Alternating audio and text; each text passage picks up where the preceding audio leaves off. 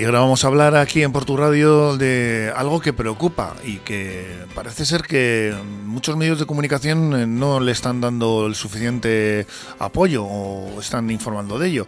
Hablamos de las, eh, los parques eólicos y las plataformas que están en contra de este tipo de parques que parece ser que vienen con mucha fuerza. Hay un proyecto tremendo detrás. Y Miquel Álvarez, que es activista, al que tenemos a otro lado del teléfono, ya saludamos. Hola, Miquel. yo. Pues ha hecho un informe espectacular al respecto. Tenemos también por aquí a Andere, que es afina a plataformas contrarias a, en, eh, en carter y construcción de estos parques eólicos. Hola, Andere. Hola, Caixo Gunón. Y lo que decíamos, bueno, pues ahora hablaremos de esos datos concretamente que has recogido tú, Miquel, de un informe del gobierno vasco que es preocupante en cuanto a que bueno, los que se los que estáis en contra, ¿no? de este tipo de parques pues veis que hay un proyecto tremendo con un montón de puntos en los cuales se está proyectando pues em, instalar, ¿no? el construir este o sea, más, más parques de este tipo. Pero antes la pregunta que flota en el ambiente, que mucha gente pues eh, muchas veces dicen, no, pues es que ya están aquí estos, los ecologistas poniendo pegas, pero luego todos queremos desarrollo, todos queremos progreso. ¿Son tan malos los parques eólicos? Os hago la pregunta a la limón a los dos. Si quieres tú. Eh... Yo, hombre, en, sí un parque eólico tiene su impacto. Estamos acostumbrados a ver parques eólicos en, nuestros, en nuestro entorno eh, son, pues, pues tienen su impacto y, y, en sí, pues bueno, tiene sus ventajas y sus inconvenientes, todo hay que valorarlo. Eh, es cierto que nos han hecho más parques eólicos por el impacto que tienen y, hay una, y ha habido una, un bloqueo eh, durante años de, de, de, pues de la instalación de este tipo de industria. Entonces, ahora, ¿qué pasa? Que las renovables, pues hay una transición energética y pues eh, es una transición que se considera necesaria, entonces bueno, eh, pues hay que ver cuáles cuáles son las mejores opciones. Se están impulsando este tipo de parques un poco por ese motivo, supuestamente, pero Miquel, el, impacto que tienen, eh, sobre todo está el tema de las aves, pero en el medio ambiente es importante, ¿no? Hombre, suponen el modelo que están promoviendo basado pues en la instalación de aerogeneradores de gran potencia, realmente cada vez más gigantescos, ¿eh? a los que todavía no, no, le, no le ven el límite de, de, aumento del tamaño. Te quiero decir, actualmente se están colocando, están barajando en Euskadi, por ejemplo, torres de, de aerogeneradores de hasta 200 metros de altura o más, ¿eh? con aspas de 75 metros, eh, que realmente la colocación, la instalación de estos eh, de estas centrales eólicas, se trata de realmente de, centrales o polígonos industriales. ¿eh? Se habla de parques, pero se, trata de zonas industriales de producción energética industrial eh, que se colocan o se, pues, en las cumbreras de las montañas eh, lo que supone también pues eh, un problema de, apertura de pistas de acceso eh, para meter toda esa gran maquinaria digamos en, en, las cumbres y tal.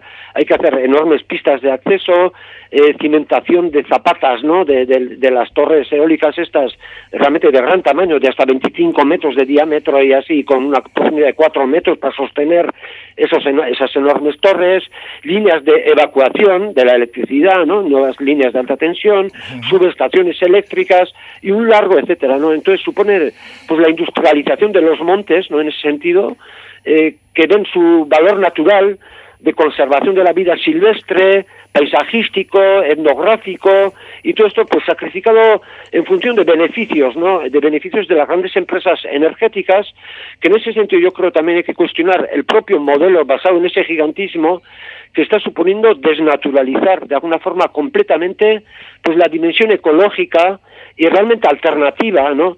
Que, que, tuvo la reivindicación de la energía eólica desde sus orígenes, ¿no?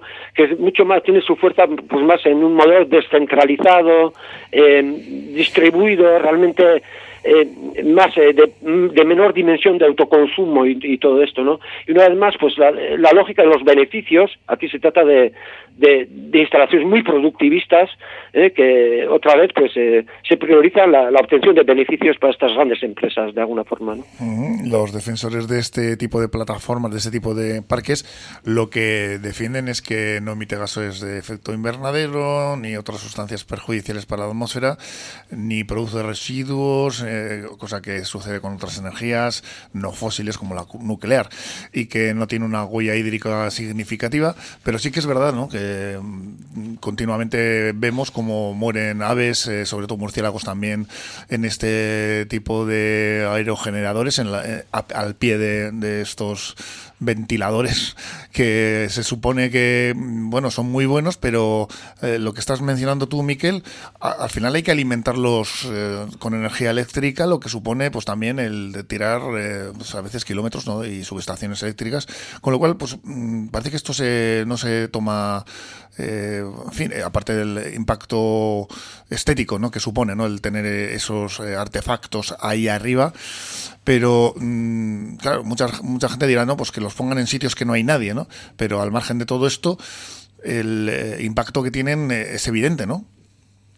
Sí, yo creo que se trata un poco de una huida hacia adelante, ¿eh? de alguna forma de un, sistema capitalista basado en un crecimiento infinito que pretende, ¿no? Este, está basado así este sistema que nos ha llevado a estas crisis ecológicas, climáticas y todo esto y que está buscando soluciones tecnológicas de alguna forma que no cuestionen un poco toda la lógica económica que hay detrás. Y realmente hay muchos eh, eh, documentos en ese sentido ¿eh? que cuestionan todo esto. Tengo que decir que que esto vaya a resolver de ninguna forma tampoco ni la crisis climática ni la cuestión de las emisiones de CO2, etcétera. estos planes de energías renovables concebidos en estos parámetros industrialistas suponen también pues eh, la extracción de materiales de minería eh, de materiales raros que hay que importar del exterior suponen también durante su construcción un elevado uso de energías combustibles eh, de fósiles etcétera no con lo cual realmente en vez de, buscar una solución pueden agravar no agravar realmente la situación de deterioro de los ecosistemas y entonces lo que lo que siempre se se subraya ahí que la solución habría que buscarla por un replanteamiento realmente de todo el modelo socioeconómico también basado en esta lógica eh, de crecimiento imparable, ¿no? No sé cómo decir, ¿no? Ahí eh, hay eh, bueno, te quiero decir que hay mucha documentación en ese, en ese sentido. Animaría a la gente a leer Antonio Turiel, por ejemplo, ¿no? Eh, que aportan muchísimos datos en este sentido, ¿eh? críticos con, con este modelo de renovables, no solo eólicas, por ejemplo, las, también las fotovoltaicas que se plantean en el mismo plan del gobierno vasco, ocupando centenares y centenares de hectáreas de suelos de alto valor agrario, ¿eh? en detrimento de la soberanía energética alimentaria, alimentaria en este caso, etcétera, ¿no? Es realmente un problema muy, muy serio, ¿eh? no sé. Si os parece, bueno, yo te veo, Andere, que tienes ahí unos cuantos apuntes. ¿Quieres reseñar algo? Porque yo, si no, ya me voy directamente con los pocos minutos que nos quedan a ese avance del plan territorial sectorial de las energías renovables de Euskadi, con 70 emplazamientos seleccionados. Un informe que eh, pues, eh, nos ha enviado Miquel, en el cual estamos hablando de un, pues, un proyecto realmente gigantesco, ¿no? Sí, no, bueno, un poco en la línea de lo que decía Miquel, el tema de, de la transición esta en la que se pretende electrificar todo. Eh, no tiene en cuenta eso, que, que los, los, las eh, turbinas eh, y los molinos de viento y los, y los paneles fotovoltaicos vienen de algún lado, y que vienen de algún lado. O sea, eso se, se construye de alguna manera. Y, y, esos materiales son limitados. Entonces, si la transición energética se quiere hacer a nivel mundial, efectivamente no se llega no se llega. Además, es que todo esto tiene un impacto. Eh, el cemento eh, tiene que venir de algún lado. Eh, esas materias son, son materiales minerales que en los países de origen crean muchísimos problemas. van transportados en barcos que utilizan diésel, gasoil. O sea, todo esto tiene un impacto brutal. Entonces, claro, nosotros nos quedamos con la última parte de que sí, que las renovables pues se lo llaman eh, energía verde, pero tampoco es verde. O sea, verde es cuando no tiene impacto y esto sí tiene impacto. Entonces, bueno, simplemente eso. Y, bueno, y en la línea, bueno, eh, lo que está ocurriendo realmente es que, quiere, quiere, lo, que lo que pretenden es que haya un cambio de lo fósil a lo no fósil eh, y los agentes que hay detrás de este cambio es que son precisamente los mismos que controlaban la energía fósil. Nos estamos enfrentando a gigantes de, son los mismos gigantes la, de la energía, ¿no? Los mismos gigantes de la energía, Repsol, bueno, sin dar demasiados nombres, pero bueno, los mismos gigantes del petróleo o de las energías no fósiles son los que ahora mismo están detrás de las energías renovables. enfrentando, Miquel, un jardín importante en el que os metéis a estas grandes empresas de la energía que parece que dentro de, como decíamos, ese plan territorial sectorial de las energías renovables de Euskadi, eh, hablamos de 70 emplazamientos que una vez que se seleccionen y se aprueben por parte del gobierno vasco, dejan con las eh, manos eh, atadas a todos los municipios, ¿no? Eso es, ¿eh? una vez que si aprobaran este plan, que pretenden eh, conseguir su aprobación inicial el próximo verano, ¿eh? y esto se está realizando, o sea, supondría eso, ¿no? Eh, un instrumento que eh, de imposición a los ayuntamientos, claramente, ¿no?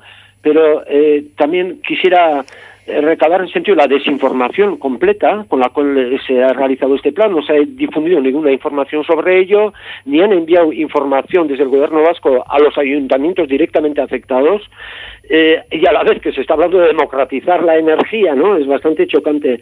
Y un poco señalaría, pues que de estos 70 emplazamientos seleccionados, tanto en Guipúzcoa, Vizcaya y en Álava, eh, yo creo que resalta el elevado, la gran concentración eh, de centrales eólicas previstas en los montes de las encartaciones y en margen izquierda, en donde se sitúan eh, unos 12 emplazamientos en este plan. Círvena, eh, Santurchi, Baracaldo, Trápaga, Mosqui, Somorrostro, eh, la Muga de, sí, sí. de, Castro, en fin, hay, pues hay aquí un montón. Como entornos de, del Monte Coliza y Garbea, Ereza, Allen, Mello, Muñecas, La Cuadra, La Rasa y encima en los montes de Triaño, que creo que es, yo soy de Donostia, mm -hmm. no conozco muy bien la zona, Argalario, Serantes, todo el cordal del Ganecogorta, Aguilatos también, bueno, eh, realmente eh, con un impacto eh, realmente muy serio eh, en la zona de encartaciones, que a mí, un poco, yo soy de, de, Guipúzcoa, un poco solo comparable con lo que en este plan viene previsto en la zona de Tolosaldea hacia Navarra, eh, también con una elevada concentración, pues, es lo que multiplica, eh, lo que multiplica nos, también los impactos en la zona. Nos sí. queda un minuto para terminar la entrevista,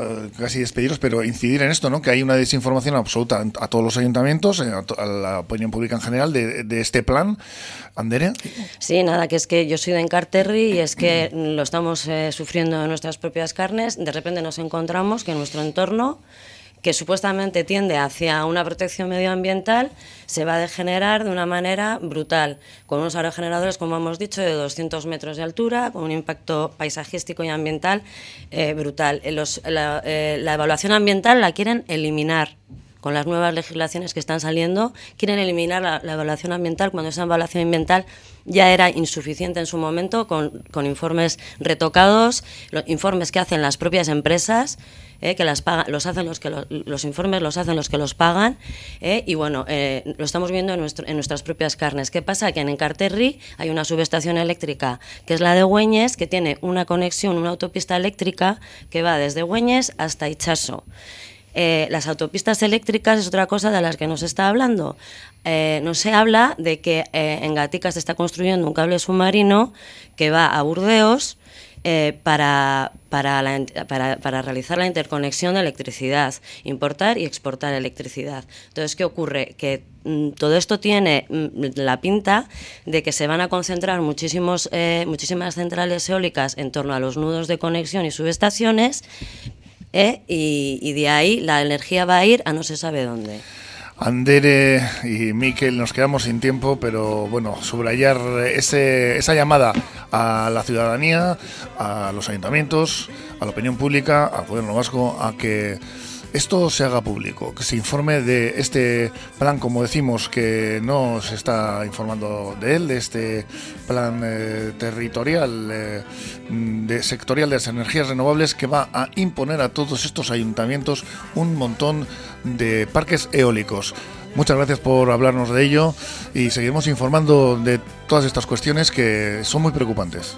Es que ricasco, es que ricasco. Es que ricasco. Es que change your life.